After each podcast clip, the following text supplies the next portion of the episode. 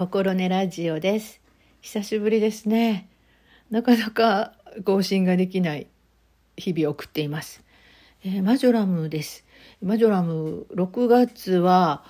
結構ねバタバタといろんなことがありまして忙しくさせていただいています、まあ、コロナ禍でね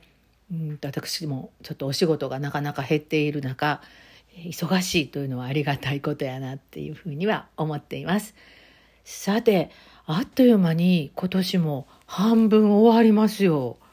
どうどうなのっていう感じなんですけども皆さんはいかがでしょうかね。はい。あのー、私は先ほどお話ししましたように割とフリーでいろんなことをちょこちょこと日銭を稼いでいるというところなんですけれどもその中で6月はね私やっぱりあの男女共同参画推進週間？あのちょっと正確な名前あの活動している割には言えないところなんで。男女共同参画のねあの強化する習慣が23日から29日までかな？なんか1週間あるのでね。まあちょっとその辺りもうんと注目したりしてるんですけども。なんといってもあの夫婦別姓ですね。夫婦別姓やないか。この同性婚か。夫婦同姓の規定は合憲憲法に違反していないと。ね、最高裁大法廷6年前と同様な、えー、判断を下したというね。これ23日6月23日令和3年6月23日家事裁判というのねあの決定したということなんですけども、えー、っとまあ、原告が夫婦別々の名字ですね。名字で結婚を認めてくださいと。夫婦が同性だというふうに認めている民法は憲法の婚姻の自由に違反しとるんではないかというふうにね訴えたわけですよね。でこれね同じようなことね6年前にも2015年に初めてあの大法廷の判決が出ているんですけども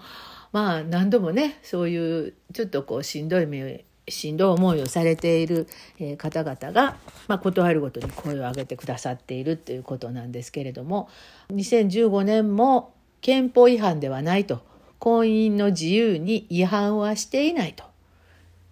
いうねあの判断をされたわけですね。はい、その原因原因というのが元になるのは民法で決めてはるんです。決めてはるんですとおかしいですけども、えー、と民法750条夫婦は婚姻の際に夫または妻の氏を称する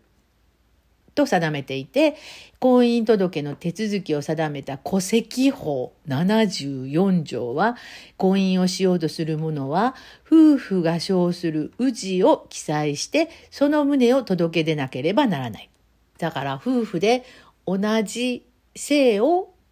選択してそれを届けないといけないっていうね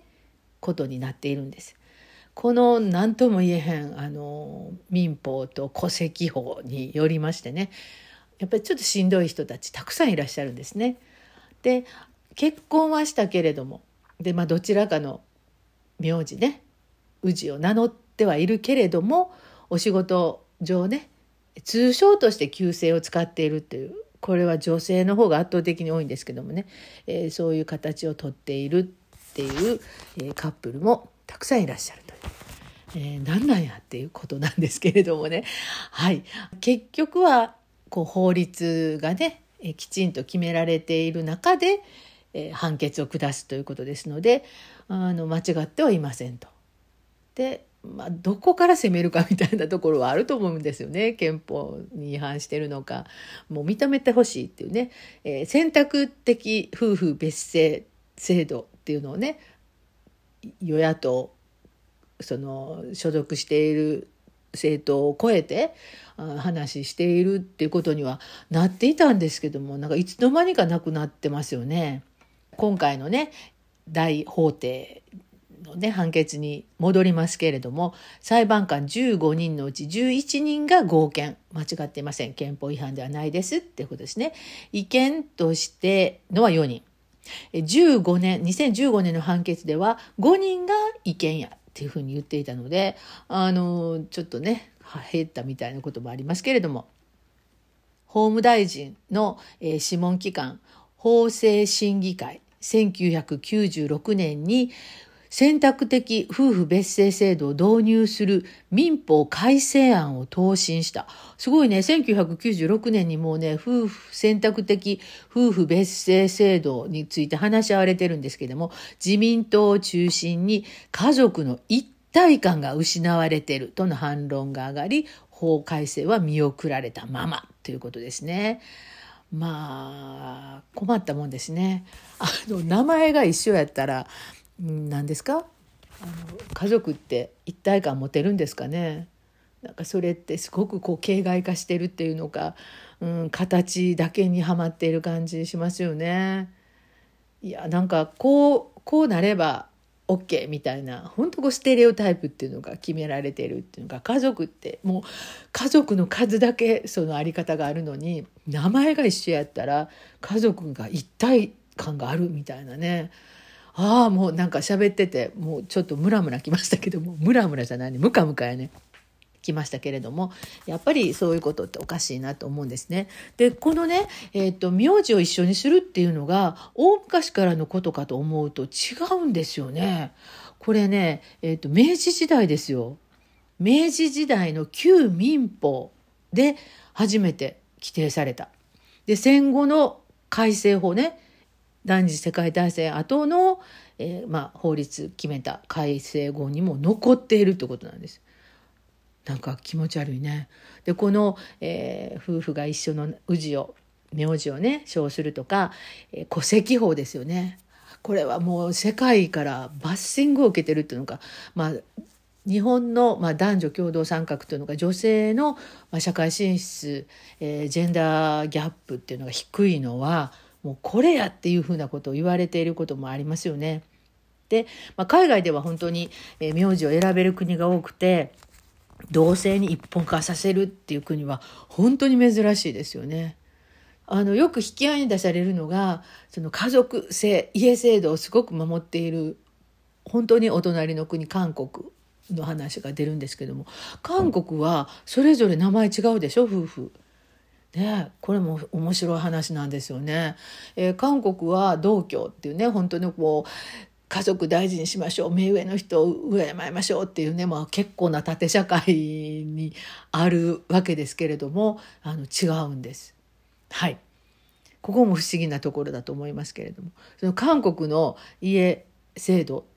名字については、えー、せっかくですので次回調べて話したいと思いますのでお楽しみにしてください。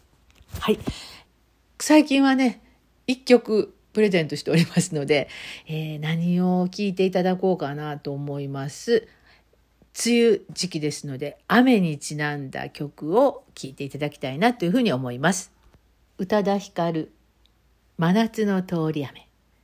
それではまた、マジョラムでした。夢の途中で目を覚まし蓋閉じても戻れない。先まで鮮明だった世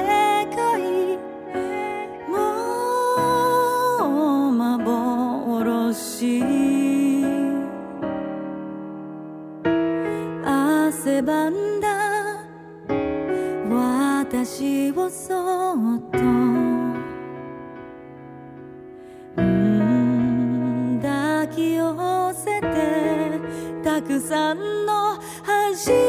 めてを深く刻んだ揺れる若葉に手を伸ばしあなたに思い馳せる時。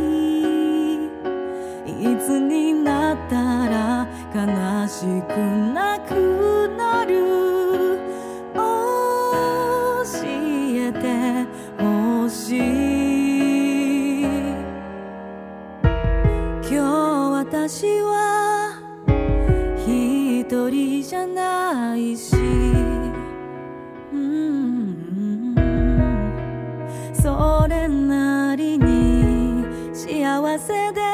これでいいんだと